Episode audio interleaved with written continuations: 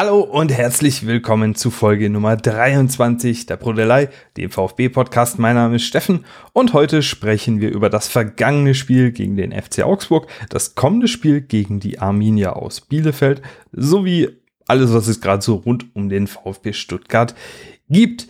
Ja, da es keine großen Änderungen etc. pp gibt, außer äh, dass ich mal sage, lieber zu spät als nie, springen wir gleich in den Hauptteil mit den Transfergerüchten. Da gibt es nämlich gerade mal wieder ein wenig Neues.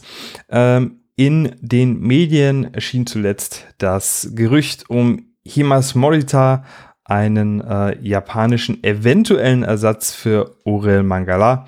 Äh, die STN hatte dieses Gerücht ähm, in den letzten Tagen auch wieder dementiert. Äh, da hieß es, ähm, ja, der könnte kommen, falls Orel Mangala Ende der Saison wechselt. Ähm, der spielt gerade in Portugal. Äh, man hat gehört von einem Preis um die vier Millionen. Angeblich sei der VfB Stuttgart, aber auch einige Teams aus England interessiert, sowie die ein oder andere Mannschaft aus der Türkei. Ich habe mir Morita ein bisschen angeguckt, ähm, muss sagen, ich glaube auch, dass da eher nichts dran ist. Er ist doch ein äh, anderer Spielertyp als Orel Mangala. Äh, Morita ist ein defensiv sehr starker Spieler, der diese Saison aber auch wie sein ganzes Team abgebaut hat. Er begeht relativ viele Fouls, ist da ganz oben mit dabei in der äh, portugiesischen ersten Liga. Ähm, er fängt die meisten Pässe ab äh, in seinem Team, Ligaweit liegt er da aber auch nur im Durchschnitt. Was auffällig ist, dass er viele Transition Passes spielt, also den Ball sehr, sehr schnell ins vordere Drittel bringt.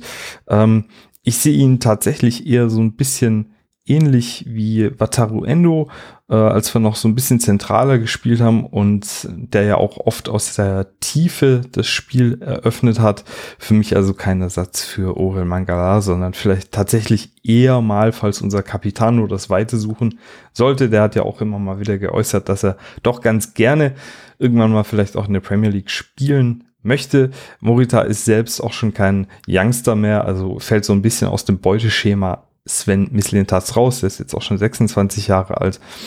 Ähm, ja, genau. Also ich denke auch, da ist wahrscheinlich eher nichts dran. Dann hat man zuletzt gelesen, dass der VfB Stuttgart an Jordan Robinon von Straßburg interessiert sei. Über den findet man online tatsächlich gar nichts. Ich habe nur seinen Instagram-Account mal angeguckt. Ja, da sieht man so ein paar Trainingsbilder. Äh, scheint ein Zehner zu sein. Ähm, gibt hin und wieder mal Torvorlagen, schießt hin und wieder mal Tore selbst in der äh, französischen Jugendliga, ist aber ähm, jetzt auch nicht wahnsinnig auffällig. Also ich glaube, dass es, falls da was dran ist, ähm, dann müsste man da doch viel tiefer in die äh, Welt der Daten einsteigen. Ähm, aber auf den üblichen Portalen findet man zudem tatsächlich bis auf seine Torbeteiligung gar nichts. Äh, dann wurde zuletzt mal wieder was über Henry Chase geschrieben. Ähm, der junge Japaner, der ja kommen soll und äh, da ist eigentlich längst klar, dass der kommt.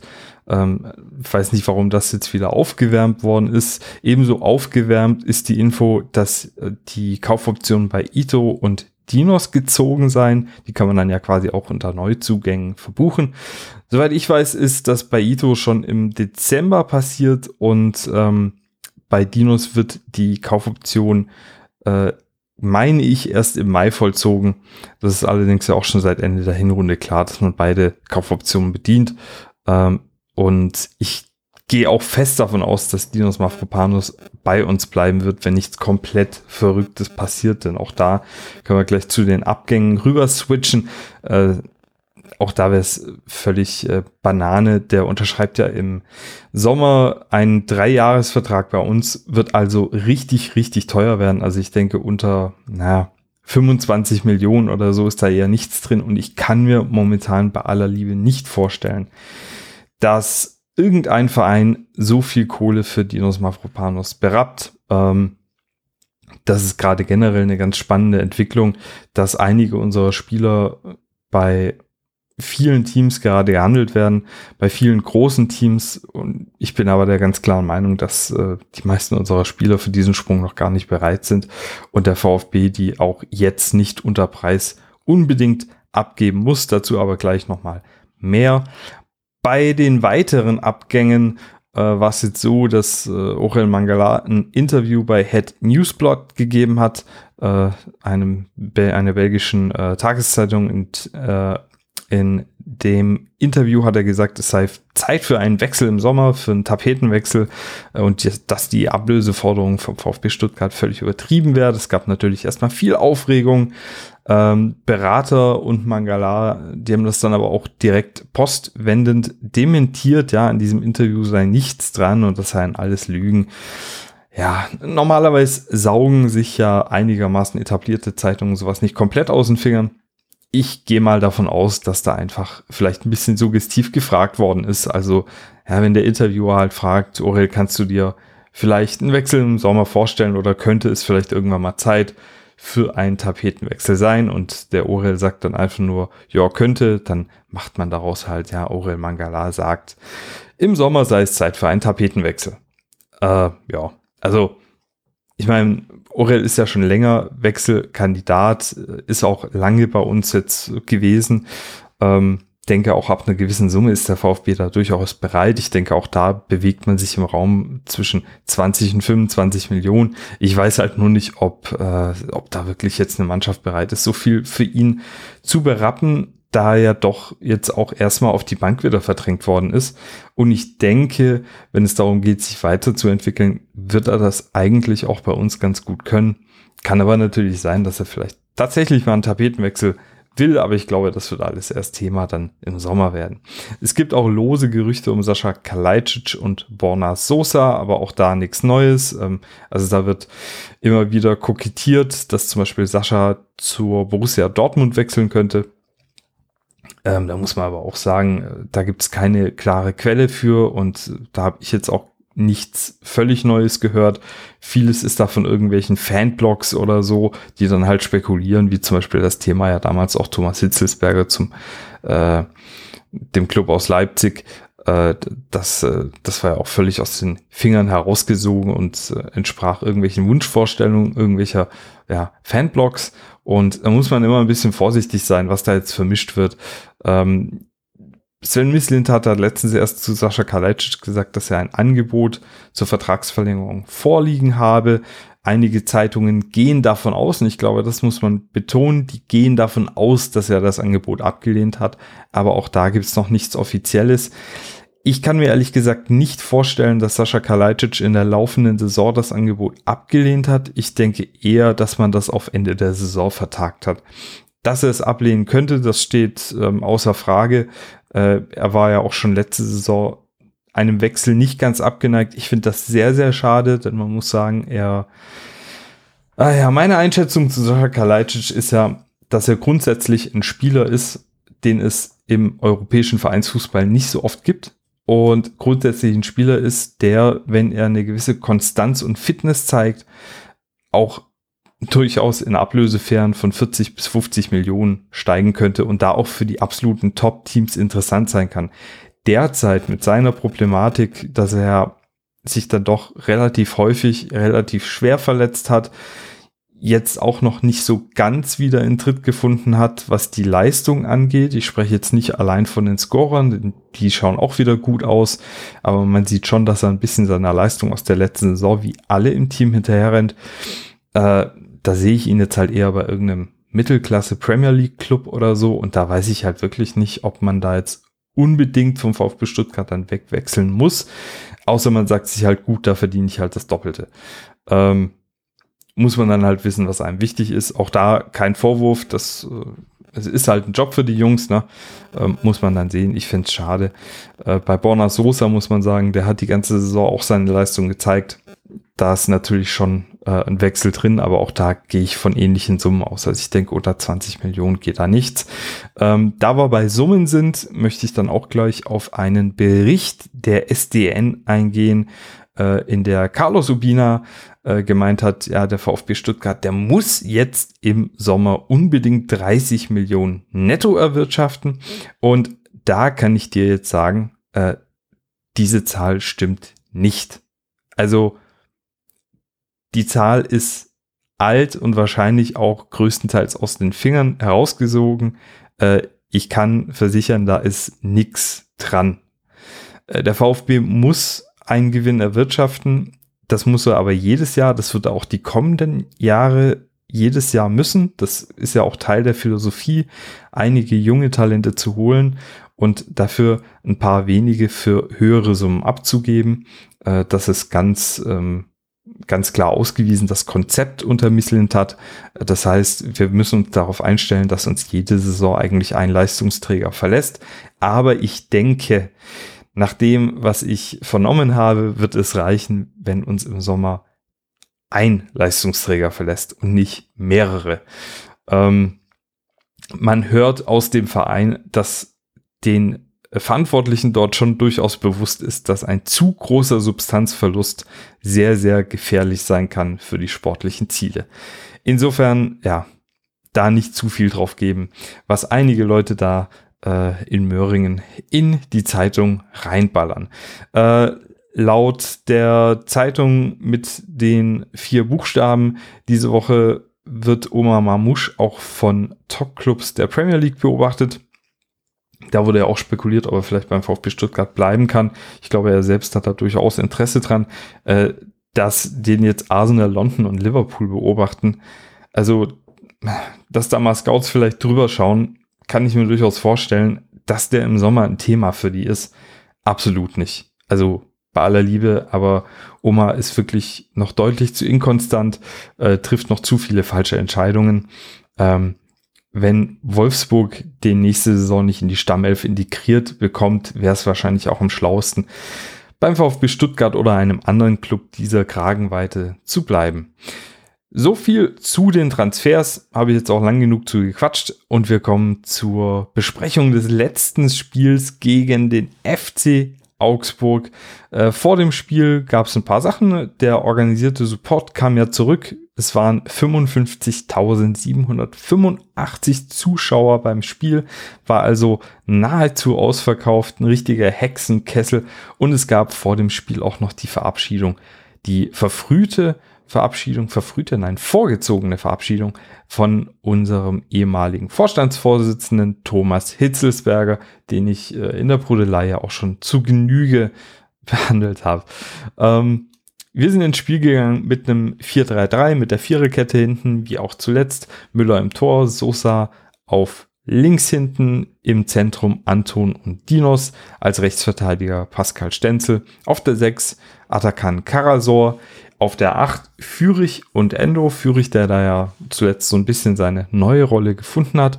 Auf den Flügeln links Marmusch, rechts Tomasch und im Zentrum Sascha Kalajdzic. Ja, und der VfB hat dann auch direkt stark angefangen. Äh, Mamouche bedient da in Minute 2 Fürich über links. Der zieht dann von dort über den Flügel in den Strafraum. Ähm, Oxford und Gikiewicz entschärfen dann allerdings seinen Schuss ja, bislang hat hier auch nur der VfB Stuttgart gespielt, bringt viel Tempo und Druck in den ersten paar Minuten auf das Spielfeld. In der sechsten Minute kam dann jedoch doch mal Augsburg über Meier, über links. Karasor kretscht ihm dann den Ball im Strafraum gut weg. Jago presst dann allerdings gut nach, nimmt den Ball liegend auf, flankt ihn rein, ja, und ja, André Hahn kommt dann völlig frei am rechten 5-Meter-Eck äh, ja, an den Ball und ballert den zum 1 zu 0 für Augsburg an Müller vorbei. Also katastrophale Aufteilung. Unsere gesamte Innenverteidigung klebt da zu nah am Tor. Gab keine Staffelung in der Defensive. Sosa steht auch noch zu weit weg von André Hahn. Äh, in der Mitte wäre dann sogar noch äh, Vargas komplett blank gestanden, weil Dinos zu nah am Tor steht ganz katastrophale Rückwärtsbewegung bei VfB Stuttgart Augsburg nutzt das wirklich mit, mit dem ersten Ausrufezeichen im eigenen Spiel irgendwie aus. Es war super ärgerlich. Ja, der VfB kommt super ins Spiel, hat die Chancen und dann kommt Augsburg vors Tor und macht direkt das 1 zu 0 mit dem ersten Torschuss und dann denkst du dir natürlich auch gleich, Kacke, geht das jetzt schon wieder los. Direkt im Anschluss zeigt aber der VfB, dass er sich da nicht ins Boxhorn jagen lässt. Äh, Stenzel spielt einen Wahnsinnspass durch drei Ketten auf Marmouche. Der legt den Ball an Oxford vorbei, läuft frei auf Gikiewicz zu. Äh, Gikiewicz stürmt da aus dem Tor raus. Mamouche lupft den Ball dann über ihn und ja, luft den Ball über das Bein von Gikiewicz, könnte den Ball einfach ins Tor schieben und Mamouche lässt sich aber fallen, statt den Ball einfach zu versenken. Von der Entscheidungsfindung her wollte er wahrscheinlich einen Elfmeter rausholen. Er zieht die Beine aber so an, dass Gikiewicz ihn auch nicht trifft. Also da gab es gar keine Berührung. Ich glaube, Mamouche war da selbst überrascht, dass der Ball an Gikiewicz vorbeikam. Aber da muss man halt sagen, ey, das ist sau dumm. Du hast so früh die Chance, direkt wieder zurückzuschlagen. Und statt dann einfach mal durchzuziehen und das Tor erzielen zu wollen, nee, willst du wieder einen Elfmeter ziehen. Und das geht mir bei einigen Spielern bei uns doch ein bisschen auf den Keks, äh, um es mal namentlich zu nennen, eben Omar Mamouche und Alexis TBD, die dann doch ein bisschen zu oft versuchen, ja, den Elfmeter oder den Freistoß zu ziehen, statt einfach mal durchzuziehen. Natürlich kann man jetzt drüber streiten, werden unsere Bundesligaspieler nicht auch durch den Videoschiedsrichter äh, dahin erzogen, sich lieber mal fallen zu lassen, weil jede strittige Situation im Normalfall dann doch nochmal überprüft wird und wenn dann irgendwo eine Berührung ist, ist immer die Chance, dann doch noch einen Elfmeter zu bekommen. Aber mir geht das auf den Sack, ey, mach doch einfach den Ball rein und fertig. Also, ja, nervig. Ähm, und da denkst du halt auch, okay, jetzt führt Augsburg 1-0, äh, Mamouche verballert da die erste große Chance äh, das kann einem auf den Fuß fallen und ja, ähm, hat mich geärgert. Hat mich geärgert, kann ich nicht anders sagen. Ging die nächsten Minuten aber wenigstens so weiter. Der VfB hat weiter gedrückt. Es hat wirklich nur ein Team gespielt und das war der VfB Stuttgart. In der 23. Minute gab es dann Freistoß durch Chris Führig aus dem Halbfeld in den Strafraum. Sascha legt dann den Ball mit dem Kopf zurück. Thomas nimmt den Ball da an der Strafraumkante dann an, legt ihn sich noch einmal vor und schlänzt ihn sehenswert knapp am gegnerischen Tor vorbei. Und ja, wie gesagt, der VfB beherrscht hier das Spiel absolut, drückt auf den Ausgleich.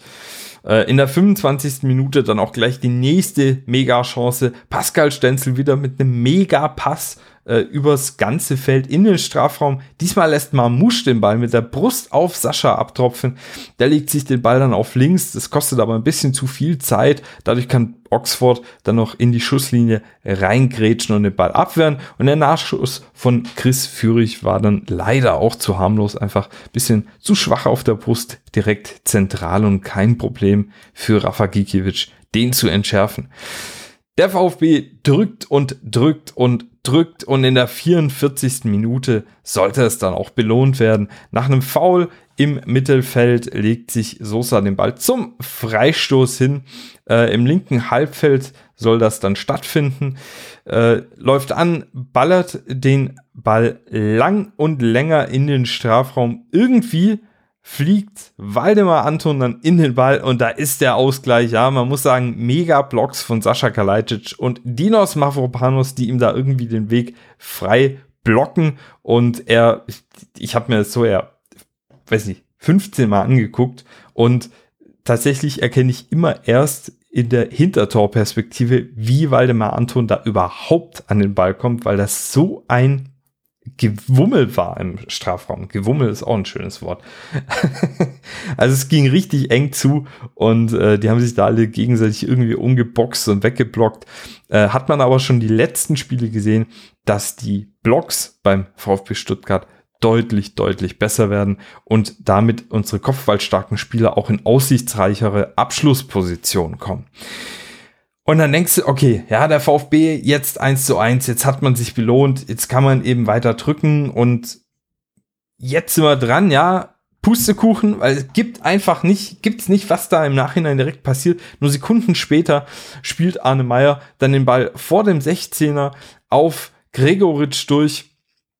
Der steht völlig frei vor unserem Florian Müller, zieht ab und ihr versenkt den Ball mit dem zweiten Torschuss der Augsburger zum 2 zu 1 ins Tor.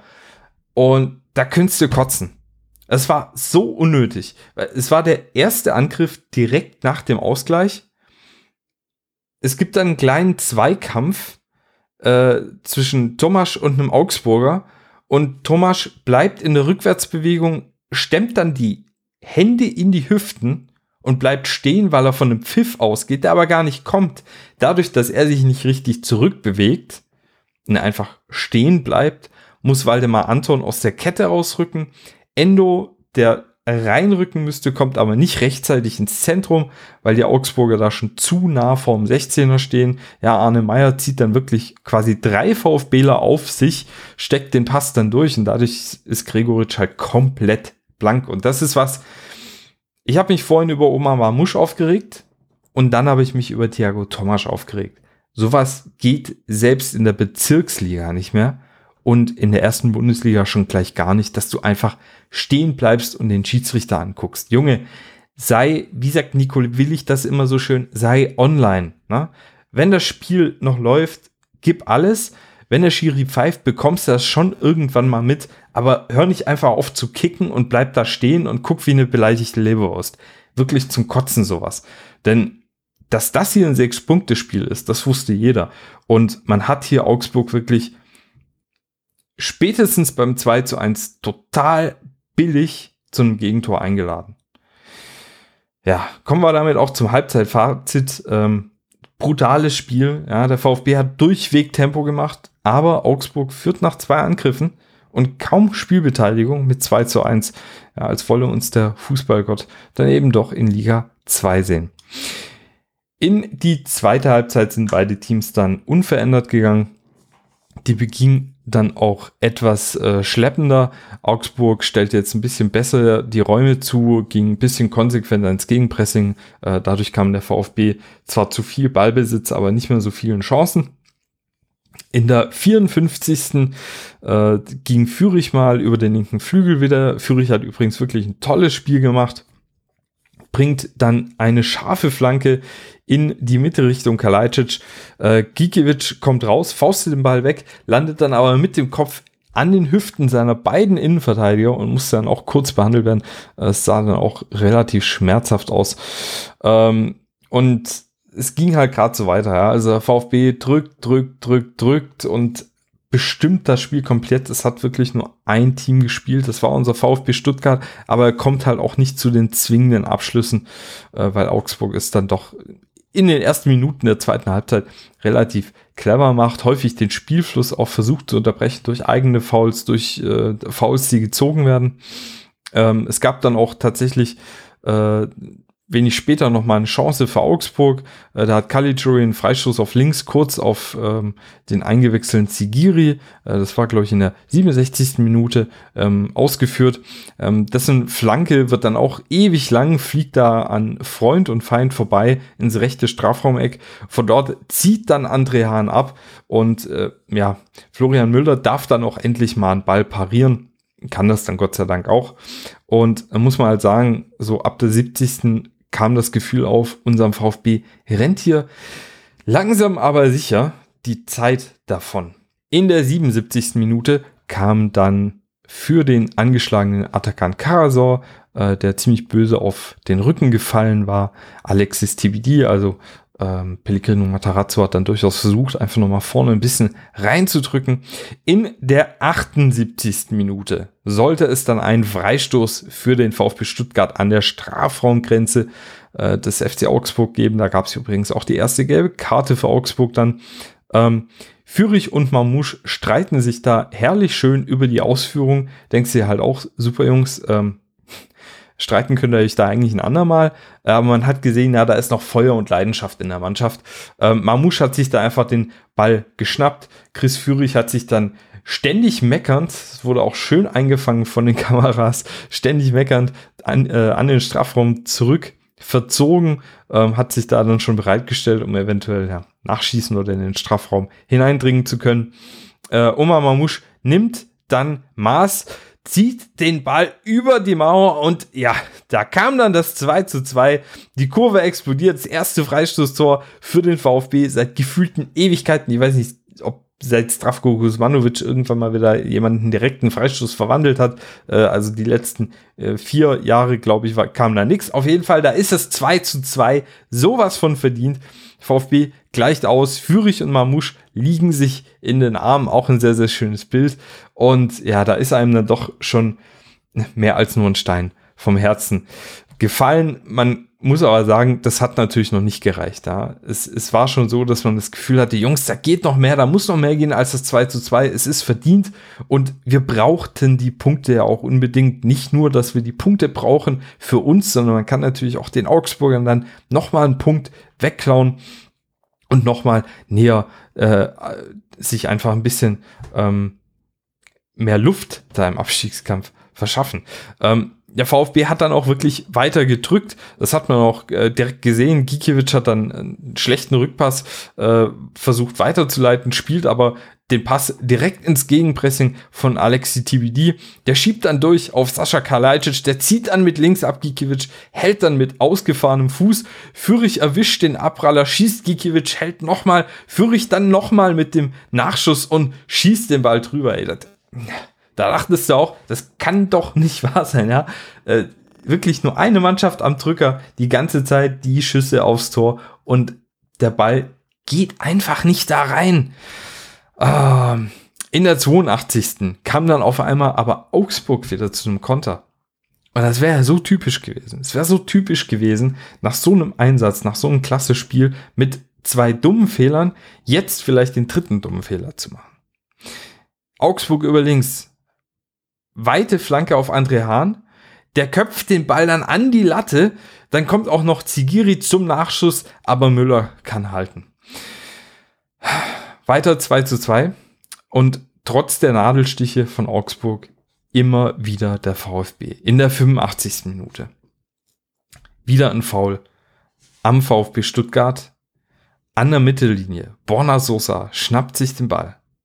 Sucht natürlich unseren Moschkopf Sascha Kalajdzic, Gikiewicz, faustet den Ball aus dem 5-Meter-Raum raus. Mamouche versucht irgendwie abzuziehen, trifft den Ball aber nicht richtig. Der Ball kommt irgendwie in den linken Strafraum zu Thiago Thomas, der rotzt drauf und erzielt das absolut verdiente 3 zu 2 für den VfB Stuttgart. Da wirst du verrückt, da werden alle verrückt. Die Kurve explodiert, die Cannstatter Kurve, da fliegen die Leute von der Bande runter. Pellegrino Matarazzo geht im Jubel in der Spielertraube unter und da geht einem das Herz auf. Ich, ich weiß nicht, ich habe alles zusammengeschrien. Ja, in komplett kalten Tal muss man mich gehört haben. Ähm, sowas Schönes, sowas Geiles. Unser VfB führt gegen den FC Augsburg verdient ins Gesicht von Markus Weinziel, warm an sein Bein ran und damit passierte auch nicht mehr allzu viel. Außer eine erwähnenswerte Szene, die dann ja doch irgendwie zum Spiel passte. Äh, Augsburg hat dann versucht, mit langen Bällen noch irgendwas zu machen. Anton köpft dann so einen langen Ball wieder raus auf Chris Führig. Der macht das super. Also der VfB stimmt dann mit drei Stürmern Richtung Augsburger Strafraum. Kommt noch ein vierter VfBler dazu, spielen nachher vier gegen zwei. Äh, Chris Führig zieht äh, seinen Gegenspieler erstmal nach außen, spielt den Ball auf den völlig freien, mittlerweile eingewechselten Philipp Förster durch. Der steht frei vor Rafa Gikiewicz, spielt den Ball dann aber nochmal zurück zu Chris Führig und der ist völlig überrascht, dass der Ball nochmal zurückkommt. Muss das Tor machen, legt sich den Ball dann aber nochmal zurück. Niklas Dorsch vom FCA sprintet zurück auf die äh, Torlinie, ersetzt als Rafa Gikiewicz. Chris Führig zieht den Ball ins rechte Eck und Niklas Dorsch fährt da seine Stiefelspitze aus und spitzelt den noch zur Ecke. Da kann man sagen, der muss rein, der muss von Förster rein, der muss von Chris Führig rein, war aber auch Weltklasse abgewehrt vom Augsburger, der pusht sich dann auch nochmal schön, aber gereicht hat's nicht, denn dann war das Spiel aus und der Sieg für den VfB Stuttgart stand fest, ja, wieder mal ist die Mannschaft von Pellegrino Matarazzo Weltklasse zurückgekommen. Ähm, man muss die Jungs ja lieben. Ich weiß nicht, wie viel graue Haare ich jetzt schon wegen denen bekommen habe in dieser Saison. Es werden einige gewesen sein, aber man muss sie halt einfach lieben. Ja, in dem Spiel war alles drin. Unglücklicher Rückstand, wieder rangekämpft, nochmal Rückstand, wieder so ein Schlag in die Magengrube, streitende Spieler, Leidenschaft, äh, Einsatz, Tore, geile Tore vor allem, Jubeltrauben. Es war ein bisschen wie ein Hollywood-Film. Mit einem guten Ausgang für unseren VfB. Kommen wir zu den Statistiken. Das war eine ganz klare Nummer. 24 zu 10 Torschüsse. 10 zu 1 Standards, 563 zu 326 Pässe, 29 zu 10 Flanken. Alle Statistiken, die du gerade gehört hast, äh, fallen zugunsten des VfB Stuttgart aus. Einzige Statistiken, die wir abgefallen sind, waren die gelaufenen Meter. Das war vor allem in der äh, zu Beginn der zweiten Halbzeit einfach so, dass der FCA dort sehr konsequent dann auch verschoben hat und dann sammeln sich natürlich die Meter. Ähm, bei den intensiven Läufen war Augsburg, glaube ich, auch ein Stückchen vor uns. Äh, das war aber eine Sache, die ähm, die Mädels vom Puppengeschwätz in der letzten Ausgabe der Brudelei ja schon angesprochen haben, dass dort einfach in den letzten Spielen die intensiven Läufe wahnsinnig zugenommen haben. Wenn der FCA den Ball hat, dann geht's ab. Äh, so auch hier. Allerdings konnten die das halt nie irgendwie gefährlich wirklich konsequent durchziehen. Ja, es gab, wie gesagt, so ein paar Nadelstiche, aber sonst passierte da nicht viel das ist auch so ein bisschen ähm, das Fazit, zu dem man kommen muss, wenn man auf die Heatmaps guckt. Äh, Augsburg, wenn überhaupt, dann über rechts auffällig, über den gefühlt seit Jahren ja längst abgeschriebenen André Hahn. Äh, ansonsten haben die das Zentrum und die linke Seite fast gar nicht bespielt. Äh, der VfB hingegen vor allem über Sosa und Mamouche und Stenzel mit vielen, vielen Ballaktionen. Der VfB hat das Feld wirklich relativ gleichmäßig auch bespielt, war dadurch natürlich auch schlecht ausrechenbar für die Augsburger. Und naja, wie gesagt, am Ende hat es dann ja auch gereicht. Verdienter Sieg, viel zu viel gezittert aufgrund zwei, drei wirklich schlecht verteidigter Situationen. Dafür hat unsere Mannschaft dann eben doch mal wieder viel Moral bewiesen. Kommen wir zum Man of the Match. Twitter hatte da eine klare Meinung, gab aber auch äh, wirklich viele, viele Nennungen. Ich nenne mal alle Spieler, die genannt wurden. Das war Bonner, Sosa, Chris Führig, Thiago Thomas, Waldemar Anton, Florian Müller, die Mannschaft als Ganzes, Atakan Karasor, Oma Mamusch und Pascal Stenzel, also ein ganz äh, diverses Bild, das hier gezeichnet worden ist. Schön, auch die Cannstatter Kurve beziehungsweise die Fans wurden viermal genannt. Gewonnen hat aber Chris Führig mit 15 Stimmen vor Thiago Thomas und Waldemar Anton mit jeweils sechs. Mein Spieler des Spiels, mein Man of the Match, ist Chris Führig mit 10,88 Kilometern, die meisten zurückgelegten Meter beim VfB Stuttgart. Ähm, war ein bisschen unglücklich im Torabschluss, hatte aber viele vertikale Aktionen, hat den Ball immer gut und strukturiert nach vorne getragen, viele gute Triplings ins letzte Drittel gehabt. Und man muss sagen, auf der 8 ist Chris Führig momentan eine echte Verstärkung für die Mannschaft. Das nächste Spiel am Samstag gegen die Arminia aus Bielefeld. Die Pressekonferenz zum Spiel verlinke ich dir wie immer in den Show Notes. Die Arminia ist gerade 17. Und die Arminia kommt aus einer richtig schlechten Serie. Die haben zuletzt vier Niederlagen in Folge verzeichnet. Den letzten Sieg am 19.02. gegen die Union aus Berlin.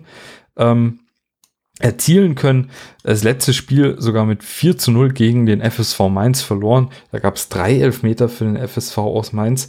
Äh, und da ich jetzt zur Arminia nicht ganz so viel zu sagen habe, dachte ich mir, komm, lädst du dir doch wieder jemanden ein. Eigentlich war geplant, dass dieser jemand die ganze Folge äh, jetzt zu Gast ist. Das hat leider dann terminlich und gesundheitlich nicht ganz geklappt. Deswegen Lennart Brinkhoff vom SWR heute als quasi Kommentator. Ich habe auch ihm die Fragen gestellt, die ich ja in der letzten Ausgabe schon einigen unserer äh, Konkurrenten gestellt habe, nämlich was sind die größten Stärken, Schwächen äh, des Teams und warum schafft dein Team den Klassenerhalt? Leonard Brinkhoff schafft, wie gesagt, beim SWR, ist in Bielefeld geboren und Arminia-Fan, ist natürlich auch äh, VfB-Fan. Ähm, er moderiert unter anderem auch das Format Dein VfB. Das erscheint wöchentlich auf YouTube, äh, auf dem SWR-Kanal. Das ist so ein Mix aus ja, Spielkommentar und Neuigkeiten der Woche und so ein bisschen Überblick über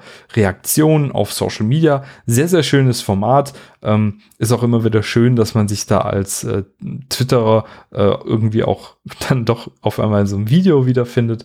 Ähm, guckt da unbedingt mal rein. Ich verlinke dir auch da die Playlist auf YouTube mal in den Show Notes. Und ja, jetzt, lieber Lennart, ähm, erzähl doch mal, was sind denn die Schwächen deiner Arminia? Aus einer Schwäche muss ich tatsächlich drei Punkte machen. Also zum einen muss man einfach beachten, Kader, Qualität, Etat, da ist Arminia Bielefeld äh, sicher auf Platz 16, äh, vielleicht 17 eher in dieser Liga. Von daher Erwartungen äh, überschaubar halten. Eine Schwäche defensiv, muss ich sagen, sind die Außenbahnen. Ähm, da fehlt Tempo. Das ist immer wieder gegen sehr schnelle Gegner, Beispiel Leverkusen oder so, ein Riesenproblem gewesen. Also auch eine Chance für den VfB, da mit Tempo zu kommen und natürlich offensiv fehlende Torgefahr. Fabian Klos ähm, nicht mehr in seinen besten Jahren. Okugawa mit acht Toren, danach der zweitbeste Schütze, drei Tore. Arminia fehlt ganz eindeutig Torgefahr. Wir hoffen mal, dass äh, die Arminia ähm, die Torgefahr gegen uns dann nicht wiederentdeckt. Äh, Leonard, was ist denn die größte Stärke der Arminia diese Saison? Die Stärken bringe ich auch mal in drei Punkten zusammen. Arminia hat sehr wenig Gegentore gekriegt. Da war das Main-Spiel jetzt so ein bisschen eine Ausnahme, aber im Vergleich zur Konkurrenz unten drin grundsätzlich stabile, sichere Defensive und wenig Gegentore. Das ist sicherlich eine Stärke, die zu nennen ist. Patrick Wimmer, Überraschungsspieler der Arminia in dieser Saison, wird eine große Zukunft haben, sicher auch bei größeren Vereinen in der Bundesliga oder im Ausland. Ganz gefährlicher Spieler, der Spieler alleine entscheiden kann. Und dazu kommt, Arminias Anspruchshaltung. Der Druck wie in Stuttgart ist vergleichsweise nicht so da, die Erwartungen nicht immens groß und das ist sicher auch eine Stärke, dass man über Mentalität vielleicht im Schlussspurt der Saison ähm, ohne ganz große Erwartungen es doch packen kann. So, und äh, warum meinst du, schafft die Arminia denn den Klassenerhalt? Bei der Frage bin ich jetzt mal nur Fan und kein Journalist mehr. Ähm, ich äh, sehe natürlich Fürth sicher hinter uns. Ich hoffe, dass wir Augsburg irgendwie hinter uns lassen, gerade mit Heimspielen und dieser Mentalität, die ich eben mal erwähnt habe. Und ich hoffe, dass Hertha trotz äh, kurzem ersten Erfolg unter Magath im Chaos versinkt und wir dann ganz entspannt 15. werden und der VfB noch einen Platz drüber steht und dann sind, glaube ich, alle glücklich. Dem kann ich so zustimmen. Äh, Wäre tatsächlich auch meine Wunschkonstellation. Ich hoffe, dass sich das äh, vor allem bei der Hertha tatsächlich nur als kurzes äh, Strohfeuer zeigt. Lieber Lennart, vielen lieben Dank für deine Kommentare und ähm, hoffentlich dann mal auf bald auch als Live-Gast hier in der Brodelei. Ähm, ja, die Amina würde ich natürlich auch ganz gerne weiter in der Bundesliga sehen. Ich mag den Club tatsächlich ganz gerne. Äh, wichtig ist aber vor allem, dass der VfB drin bleibt. Deswegen tippe ich jetzt einfach mal auf einen 1 zu 2 Auswärtssieg. Äh, ich denke, es wird schwierig sein, gar kein Tor, äh, gar kein Gegentor zu bekommen. Ähm, auf der anderen Seite ist es ja so, dass unsere Jungs gezeigt haben, dass sie zurzeit einfach gut treffen können. Ich denke, da haben wir auch genug Waffen. Natürlich, die Bielefelder, die verteidigen sehr, sehr gut. Ähm, das ist auch eine Mannschaft, die sich nicht zu schade ist, mal ein 1 zu 1 dann einfach zu halten. Ähm, aber da hoffe ich jetzt einfach, dass wir die Formkurve weiter so schreiben können, wie wir sie jetzt zuletzt geschrieben haben, dass wir vielleicht auch mal nicht unbedingt wieder direkt in Rückstand geraten.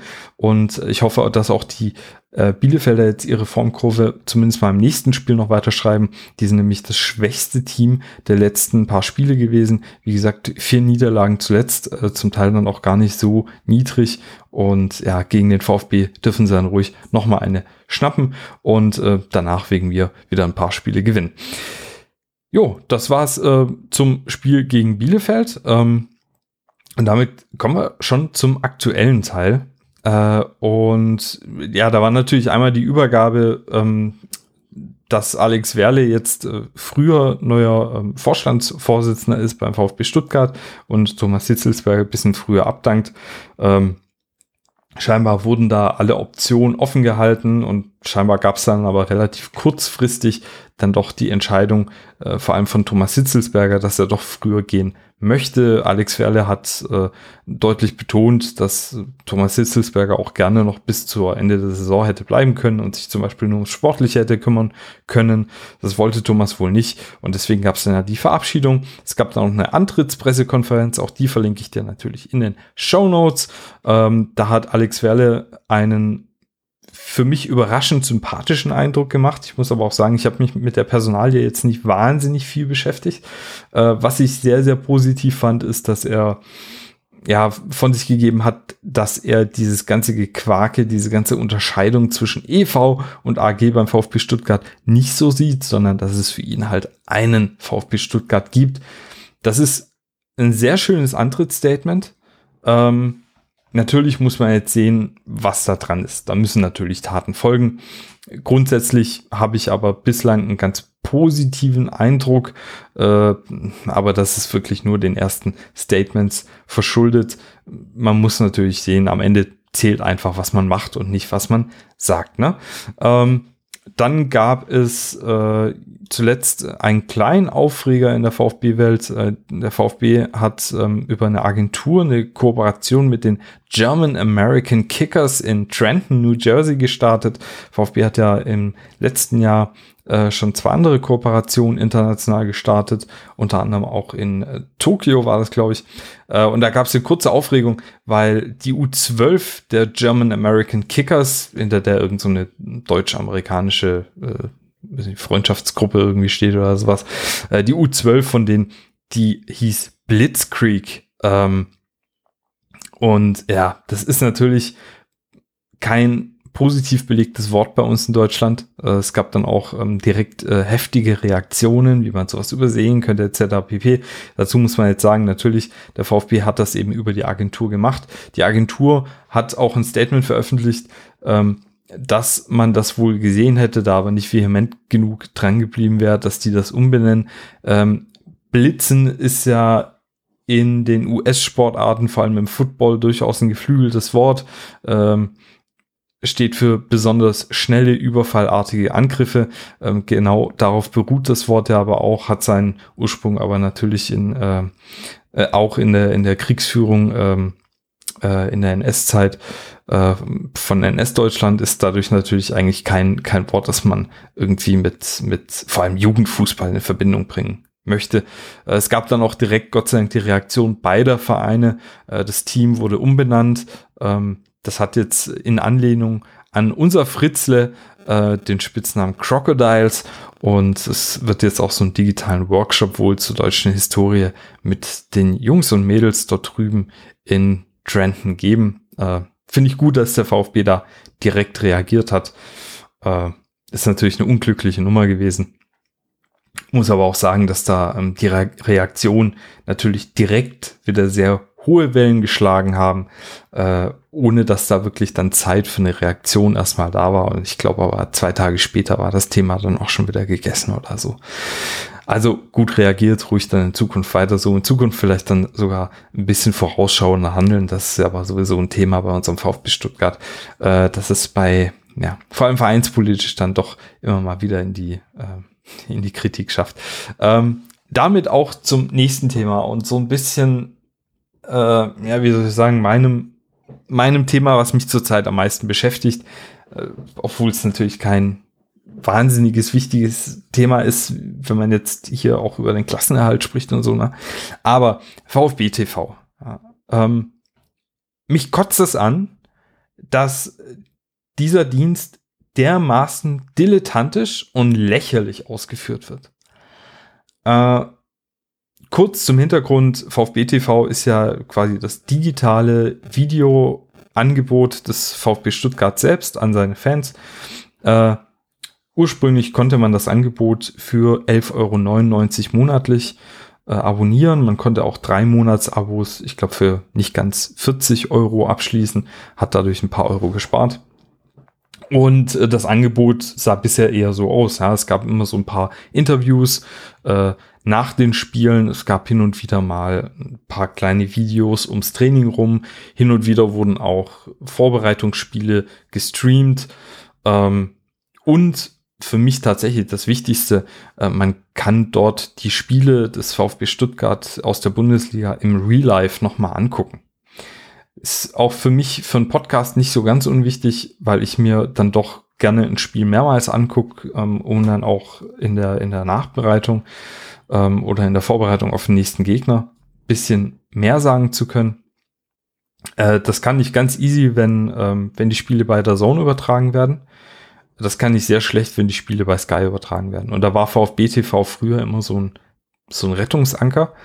Jetzt ist das aber so, dass äh, mein Abo ist da irgendwann ausgelaufen. Ich habe das dann noch nicht verlängert gehabt. Ähm, äh, habe dann ja diesen Podcast gestartet und hatte dann Interesse, äh, das wieder zu verlängern. Aber es ist tatsächlich seit anderthalb Jahren nicht möglich, äh, sich da zu registrieren. Also das hat angefangen, dass man über die Registrierungsseite eine Fehlermeldung bekommen hat, wenn man bezahlen wollte. Wenn man das Geld überweisen wollte, da hieß es dann, da kam zuerst mal irgend so eine, sogar so eine Fehlermeldung. Das ist ganz wild, auch nicht zu identifizieren.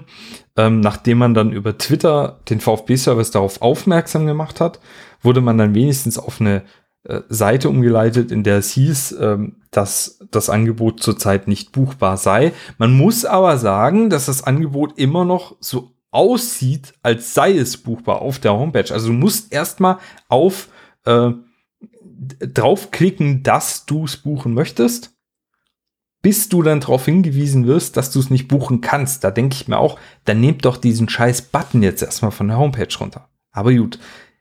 Homepage des VfB Stuttgart, auch nochmal ein spannendes Thema, finde ich auch katastrophal.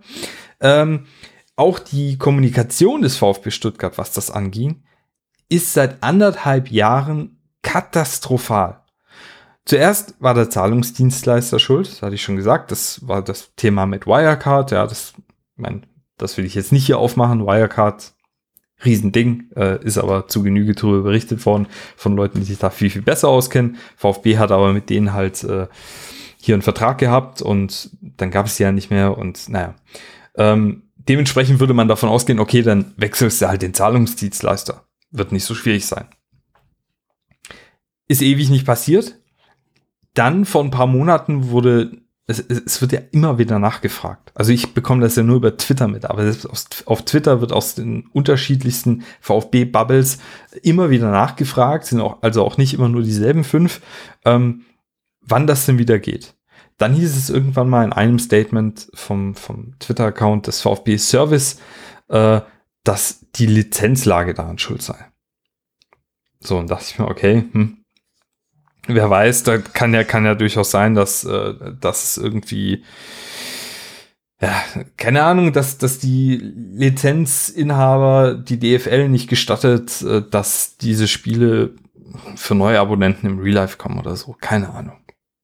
So, jetzt wurde zuletzt wieder gefragt. Unter anderem auch auf der Regionalversammlung des VfB Stuttgart. Und da wurde es dann wieder einfach nur schwammig auf die Dienstleister geschoben. Und ich muss halt sagen, mich, mich kotzt da so vieles an. Mich kotzt nicht nur der, der kommunikative Umgang mit diesem Problem an. Mich kotzt das Problem an und für sich an, weil dass du seit anderthalb Jahren einen Dienst nicht anbietest oder ja, nicht verkaufst, den du auf der Homepage anbietest. Das ist doch lächerlich. Kann mir ja auch keiner sagen, dass da keine Zeit gewesen wäre, sich mal drum zu kümmern. Liebe Leute, 1,5 Mon äh, Jahre. Das sind 18 Monate. Ey, was ich in 18 Monaten, in den letzten 18 Monaten gemacht habe, was du wahrscheinlich in den letzten 18 Monaten gemacht hast. Kann doch nicht sein, dass man dieses Problem, wenn man es schon aufgrund unterschiedlicher Problematiken nicht hinbekommt, nicht wenigstens ordentlich kommuniziert bekommt. Und da möchte ich jetzt gar nicht mal davon sprechen, dass man das Potenzial dieses Dienstes ja offenbar nicht gerafft hat. Dazu komme ich gleich aber noch. Ich habe mal eine einfache Milchmädchenrechnung gemacht. Der VfB produziert ja nach wie vor Angebote exklusiv für VfB TV. Ja, Interviews etc. pp. Die siehst du nur, wenn du VfB TV Abonnent bist. Jetzt ist es ja so, dass du dein Account, also du kannst ihn nicht neu anmelden, du kannst auch dein dein, dein Vertrag nicht mehr verlängern. Ich frage mich also, wer das überhaupt jetzt gerade noch sieht. Die produzieren das momentan wahrscheinlich wirklich noch für zwölf Leute. Ähm, und wir wissen ja, der VfB ist klamm und und und, ne? Also habe ich mir gedacht, okay, vielleicht sagen wir, es gibt wirklich wenig Interessenten. Du produzierst ständig Videos und es gibt aber 500 Leute, die sich anmelden würden. Wenn du wenn der VfB Stuttgart in den letzten 18 Monaten 500 Interessenten die Registrierung für diesen Dienst und die Bezahlung dieses Dienstes verwehrt hat, bei 11,99 Euro im Monat, hat man einfach schon über 100.000 Euro liegen lassen. Einfach liegen lassen. Die produzieren die Inhalte und greifen die Kohle, die wir Fans dort lassen wollen, einfach liegen. Und mich nervt das so. Wir hören jedes Jahr auf der Mitgliederversammlung, wie schlecht es unserem VfB Stuttgart geht. Dem EV geht schlecht. Die AG ist klamm. Bla, bla, bla, ja. Und dann kriegt man den Arsch nicht hoch, einfach die Kohle einzusammeln, die, die ja quasi schon auf der Straße liegt. Mir kann kein Mensch erzählen, dass es nur drei Leute gibt, die VfB TV nutzen wollen. Ja, das, das sind garantiert ein paar hundert. Allein für dieses schlechte Programm, was derzeit dort ja angeboten wird. Denn das Programm ist nicht gut. Es ist produziert wie YouTube-Videos von 2012. Der VfB ist da brutal hinterher. Das, das Programm ist nicht cool, ist nicht zeitgemäß, ist nicht umfassend. Trotzdem wollen wir Fans das Ding buchen. 100.000 Euro liegen lassen. Also es, es geht mir nicht in den Kopf. Es geht mir wirklich nicht in den Kopf. Mal ganz abgesehen davon, was man da vielleicht für Potenziale nützen könnte. Ja, zum Beispiel, macht doch eine Kooperation über VfB TV mit einem großen FIFA-Streamer. Soll, er, soll er doch die Karriere in FIFA mit dem VfB spielen? Dann setzt man mal irgendwie einen Spieler dazu rein, äh, Atakan Karasor, lässt den auch mal auf VfB TV erscheinen, ja. Ähm, macht vielleicht noch einen YouTube-Stream oder so über VfB TV, über die Plattform. Was das allein ein Multiplikator sein kann. Klar kostet das erstmal Geld. Logisch. Aber dafür zahlen ja einmal die jetzigen Abonnenten. Und jetzt überleg dir doch mal, was passiert, wenn die Kids, die vor, vom Handy hängen und Twitch angucken und sich da ihren, ihr großes Streaming-Idol ansehen. Wenn da auf einmal ein VfB-Profi sitzt wenn, wenn der Streamer, der Lieblingsstreamer im VfB-Trikot streamt. Ja, wenn der vielleicht noch, also ich meine, es gibt ja schon so ein bisschen Hype um zum Beispiel Silas. Und der kam ja tatsächlich, also bei FIFA, ne? Und der, der kam ja durch, durch einen FIFA-Streamer. Und auf einmal ist, ist äh, Silas ein Begriff für nahezu sämtliche jugendliche FIFA-Spieler auf der Welt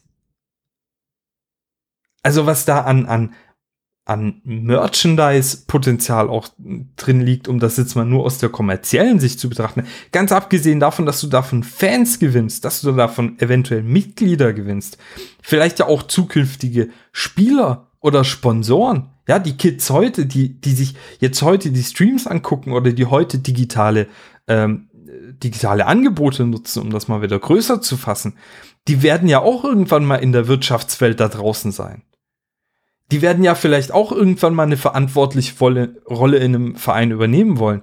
Vielleicht gewinnt man so unseren nächsten Vereinspräsidenten.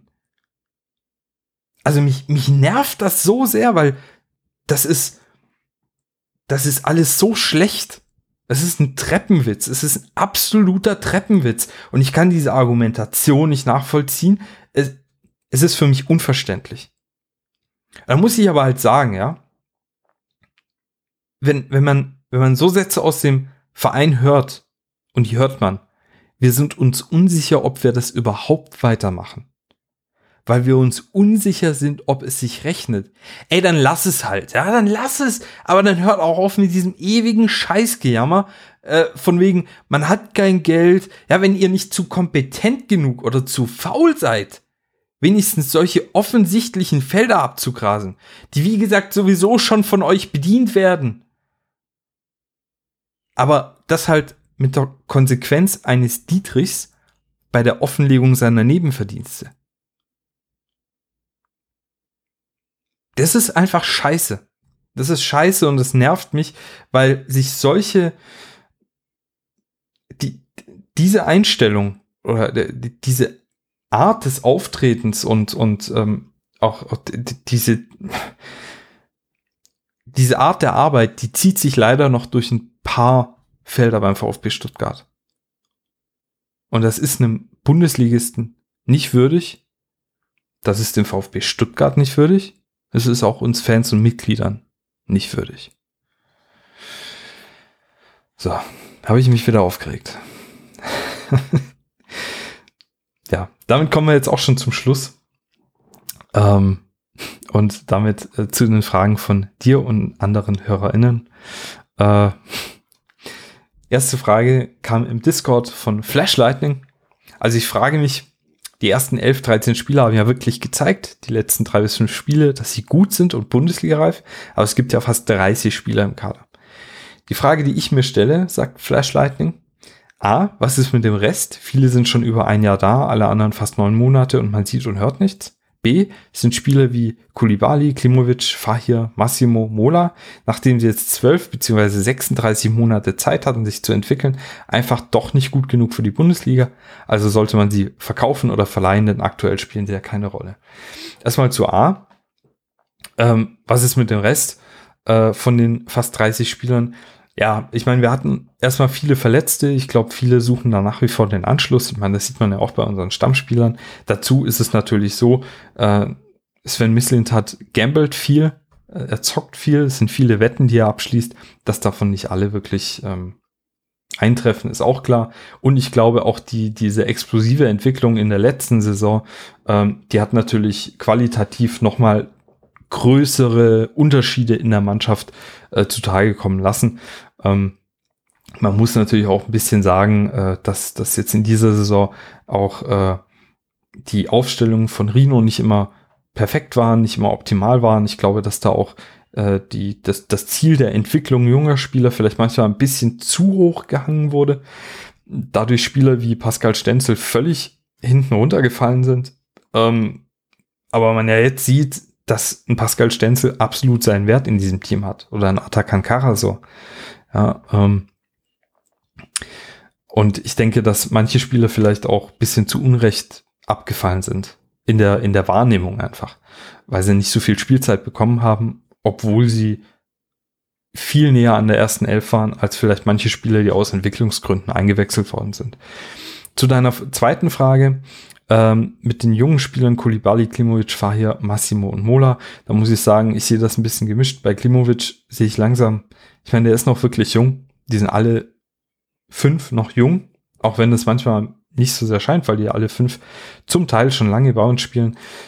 Klimo braucht, glaube ich mal, ja, irgendwie eine Laie zu einem Team, in dem er wirklich gesetzt ist, äh, in dem er sich vor allem mental endlich mal abhärten kann.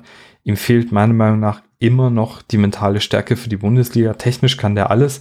Er ist tatsächlich auch einer unserer schnellsten Spieler, das nimmt man so gar nicht wahr. Ähm, aber irgendwie, man hat immer noch das Gefühl, es kann jetzt auch einfach nur Stammtischgebruddel sein, man hat aber das Gefühl, wenn der einmal abgekretscht wird im Spiel, wenn eine Aktion nicht klappt, dann hängen die Schultern sofort und dann ist er irgendwie raus. Ähm, ist schade, weil es natürlich auch ein wahnsinnig sympathischer Junge. Bei Tongi glaube ich, dass äh, ihm die Rolle Anfang der Saison einfach zu groß war, wo er ja hätte Silas ersetzen sollen. Ich glaube, dass die Verantwortung in einem Team, das einfach in der Hinrunde nicht gut funktioniert hat, ähm, ja, dass, dass, dass er es einfach nicht hat erfüllen können und dem gerade so ein bisschen nachhängt, ist natürlich vom Skillset ein Wahnsinnsspieler, technisch stark. Äh, mit einem brutalen Anlaufverhalten, äh, sehr, sehr explosiver, dynamischer Spieler, bringt immer Chaos auf den Platz, im positiven Sinn wie auch im negativen Sinn, ist aber für mich durchaus auch ein Asset für die nächste Saison. Äh, Fahir, muss man ganz klar sagen, ist bislang ein Fehleinkauf. Das lässt sich nicht anders sagen, ähm, vor allem wenn man halt die Transfersumme mit berücksichtigt. Ähm, Massimo und Mola, bei Massimo hatte ich mir deutlich mehr erhofft, weil ich finde, auch er ist physisch für die Bundesliga bereit. Ähm, ich habe das Gefühl, dass er sich ein bisschen hat hängen lassen zuletzt. Muss man aber mal sehen. Clinton Mola sehen wir zu selten. Ich finde ihn bei seinen Auftritten immer gut. Äh, ist mir nie negativ aufgefallen. Ähm, in der U21 Englands spielt er auch gut. Äh, ja, weiß auch nicht. Finde es schade. Klar, er hat immer wieder diese wiederkehrende Hüftverletzung. Vielleicht ist er da auch noch nicht ganz so weit. Ähm, ich hoffe, dass wir ihn wiedersehen, weil in der zweiten Bundesliga, als er dann links hinten herankam, fand ich ihn auch super. Aber gut. Äh, dementsprechend bisschen gemischte Antwort. Also ich denke, manche muss man verleihen. Ähm, wenn sich da bis zum Sommer beim einen oder anderen nichts tut, dann ist vielleicht sogar über einen Verkauf nachzudenken, ja. Timo hat im Discord gefragt, Timo 1893, glaubst du, dass man auf die Verhandlungen mit WOB über Marmouche verzichten kann, wenn in der kommenden Saison Silas und Sanko wieder zurück sind? Offensiv sieht es ja soweit gut aus, bis auf den wahrscheinlichen Abgang von Sascha, wenn alle Spieler verfügbar sind und zudem noch Beas etc. nachrücken. Ähm, da muss ich sagen, ich glaube, Omar Mamouche kann eine Waffe sein. Ich sehe aber auch noch wirklich große Defizite bei ihm.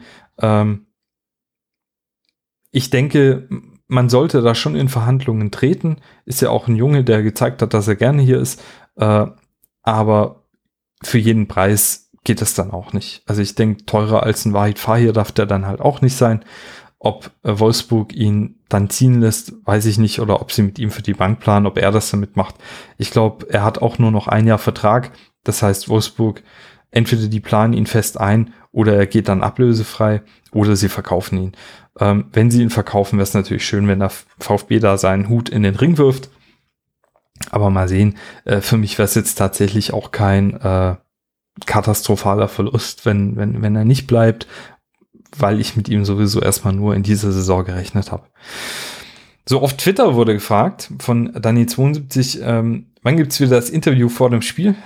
Damit spielst du natürlich auf die äh, Umfragen vor den Spielen, von den Heimspielen von mir ähm, äh, beim Becherpfand äh, an. Äh, ja, bald, sobald ich es zeitlich wieder unterbekomme. Also du siehst ja, äh, auch jetzt der Podcast erscheint sehr, sehr, sehr, sehr spät, ähm, weil ich einfach zu vielen Sachen gerade nicht komme. Ich habe das im letzten Podcast schon angesprochen, warum. Ähm, ich versuche es aber so bald wie möglich wieder. Mir hat das auch immer viel Spaß gemacht und ich fand die Kommentare von euch auch immer super, super interessant. Deswegen, ja, sobald es mir zeitlich wieder möglich ist, äh, zu den Heimspielen auch wieder zu erscheinen und äh, das dann auch regelmäßig zu machen, und eben nicht nur einmal irgendwie einzustreuen, mache ich das wieder. Ich hoffe, ich pack's diese Saison noch.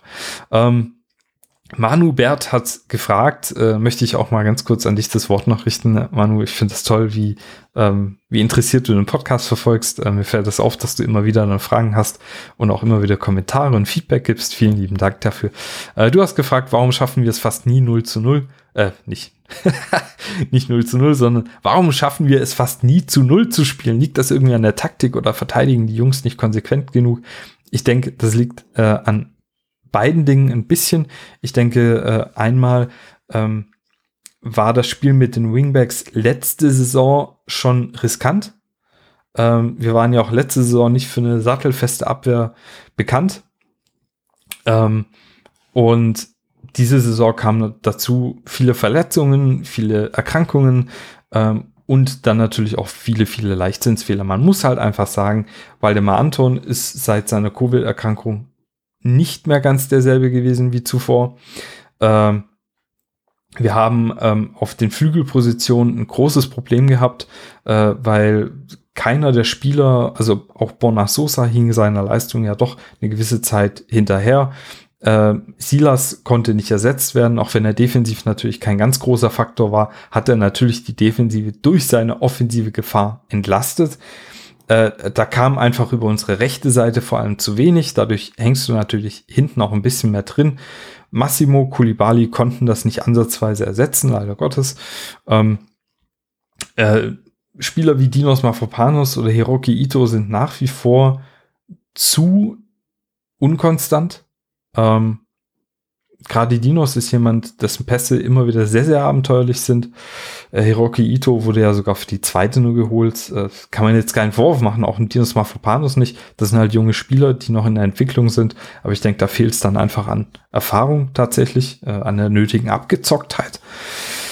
Ähm, ja, und deswegen können wir so selten zu Null spielen. Ja, dazu haben wir mit Flo Müller gerade auch einen Torwart, der diese Saison noch nicht über sich hinausgewachsen ist, hat tatsächlich wenig Punkte festgehalten, hat auch wenig verschuldet, aber ist jetzt kein keiner, der da hinten im Tor Spiele entscheidet. Und da kommen dann halt viele Kleinigkeiten zusammen. Und die Defensive ist ein Problem. Ja, Marc Oliver Kempf, muss man sagen, die Hinrunde war halt auch schwach. Ähm, ja, und so passiert es daneben. Ne? Also ich denke, äh, sind beide Faktoren, die du angesprochen hast, sowohl die Taktik oder die Einstellung, ähm, als auch das nicht konsequent und abgezockt genug erfahren, äh, verteidigt worden ist. So, Edzilas 100 Millionen Mann hat gefragt, äh, wie geht es nächstes Jahr ohne Borna und Sascha weiter und siehst du eine Chance, zumindest einen der beiden noch ein Jahr beim VfB zu halten? Äh, Chancen sehe ich bei beiden. Ich weiß halt nicht, was wirklich an diesen Abgangsgerüchten dran ist. Ich sehe am ehesten Borna Sosa dem VfB mittlerweile entwachsen, weil er gezeigt hat, dass er eben auch ohne Sascha ein Faktor ist. Äh, er hat gezeigt, dass er konstant seine Leistung bringen kann. defensiv nicht wahnsinnig stark, macht da auch noch oft Fehler, äh, aber offensiv natürlich eine Waffe und für viele, viele äh, Vereine interessant. Bei Sascha sehe ich eigentlich die Notwendigkeit, dass er noch ein Jahr bleibt. Dafür müsste er aber verlängern. Das sehe ich gerade ehrlich gesagt nicht ganz. Ähm, ich finde, da ist er auch ein bisschen falsch beraten. Muss man halt natürlich selbst wissen. Ähm, dementsprechend ist es ein bisschen verquer bei den beiden. Äh, ich glaube, Sascha sollte noch ein Jahr bleiben, wird aber im Sommer gehen. Ich glaube, Borna, bei dem würde ich es verstehen, wenn er geht, sehe aber bei ihm eher noch, dass er ein Jahr bleibt. Ähm, ich glaube auch, dass Borna die größere Schwächung wäre, weil du für so jemand schlechter einen Ersatz bekommst. Also so einen starken Linksverteidiger werden wir wahrscheinlich in den nächsten Jahren nicht mehr beim VfB Stuttgart sehen. Hm. Ähm, Goldie fragt, mit wie viel kmh wurde Rino beim Sprint geblitzt? Ja, ist ja eine lustige Frage, ne? Also du hast das lustig gemeint, aber ich denke mir, das müsste man ja wirklich mal erheben. Und ich habe mir angeguckt, ähm, wer noch mitgerannt ist. Und mit Rino mitgerannt ist Atakan Karasor. Und äh, sind ungefähr gleichzeitig losgesprintet. Und die bisher Höchstgeschwindigkeit von Atakan Karasor in dieser Saison lag bei 30,76 kmh. Damit ist er auf Platz 382 in der Bundesliga. Äh, schätzungsweise dürfte Rino also knapp unter Tempo 30 geblieben sein und ähm, ja, darf sich damit als äh, Innenstadt tauglich bezeichnen. Ed Marion 73069 hat gefragt, warum werden Flaschen ohne Deckel im Stadion verkauft? Ähm, das hatten wir, glaube ich, sogar irgendwann mal geklärt, aber ich habe die Antwort dafür vergessen. Äh, keine Ahnung, aber ich glaube, das hat irgendwas mit den ähm, mit mit der der Pfanderhebung zu tun oder so. Bin mir jetzt aber auch nicht ganz sicher. Ich glaube, äh, die zählen am Ende die Deckel, die da sind und ähm, gucken dann, ob ob die wie viel Flaschen davon zurückgekommen sind oder so. Bin mir jetzt aber auch nicht ganz sicher. Ich werde das aber mal recherchieren und in der nächsten Folge der Brudelei werde ich das dann noch mal beantworten. Mark Oliver hat gefragt, wird der VfB durch Werle wirtschaftlich noch schneller gefestigt? Hat er den besseren Draht zu Sponsoren und Förderern? Ähm, zumindest mal ist er kein Greenhorn wie Thomas Sitzelsberger. Äh, seine Arbeit in allen Ehren, aber man hat ihm doch häufig angemerkt, dass er halt doch äh, einfach neu ist in vielen, in vielen Dingen. Deswegen hoffe ich mir das einfach. Sagen kann ich das noch nicht. Werle hat in Köln scheinbar eine gute Arbeit gemacht, aber äh, ich gehe da jetzt mal ganz unvoreingenommen ran und hoffe das einfach, dass er den besseren Draht zu Sponsoren und Förderern hat. Wissen tue ich das nicht, da müssen wir uns überraschen lassen. Huaka 12 fragt, kann Matarazzo sich in kritischen Spielen selber einwechseln? Gegner würden möglicherweise vor dem Mentalitätsmonster kapitulieren. Ja, wie gesagt, viel langsamer als Atakan K, so ist er scheinbar nicht. Äh, Dementsprechend wäre vielleicht eine Option auf der 6. Ähm, äh, tatsächlich äh, hatte ich ja letzte Saison über den letzte Saison oder war das diese Saison? Ich glaube, es war diese Saison sogar. Ähm, über den gefakten VfB-Account auf Twitter äh, ja verkündet, dass, äh, dass er einen Lizenzspielervertrag unterschrieben hat. Das hat ja auch eine ähm, schwäbische, schwäbische Zeitung oder was, was eine Schwarzwälder Zeitung, ich weiß es gerade gar nicht mehr, äh, tatsächlich aufgenommen hat, das ähm, hat gedacht, das sei der offizielle VfB-Account gewesen. Wäre natürlich eine witzige Sache, aber ich glaube, bei ihm fehlt es dann vielleicht doch äh, an der nötigen Spritzigkeit, um wirklich in der Bundesliga noch mithalten zu können. Äh, ich finde es aber immer wieder sehr, sehr schön, wenn man auf den Trainingsbildern sieht, mit wie viel Einsatz und Elan er dann da doch zu Werke geht. So, äh, damit hätten wir die Brudelei für diese Woche wieder abgehandelt. Ähm, nächste Folge besprechen wir natürlich äh, die Spiele Bielefeld und dann auch das nächste Spiel in der Bundesliga. Ähm, ich würde mich wahnsinnig freuen, wenn dir die Folge gefallen hat, äh, wenn du mich auf iTunes oder diesen Podcast auf iTunes, panoptikum.io äh, oder auf Spotify ähm, bewertest oder folgst. Ähm, auf Spotify kann man jetzt auch bewerten. Äh, kannst du einfach in der App machen. Ich glaube, unterm, also quasi im Hauptfenster ähm, äh, des, des Podcasts kannst du dann unten einfach auf äh, so paar Sterne klicken. Ähm, da freue ich mich vor allem über 5-Sterne-Bewertungen, wenn es dir, wie gesagt, gefallen hat. Ansonsten äh, wünsche ich dir viel Erfolg beim nächsten Spiel gegen Bielefeld und wir hören uns dann wieder nächste Woche. Bis dann, mach's gut.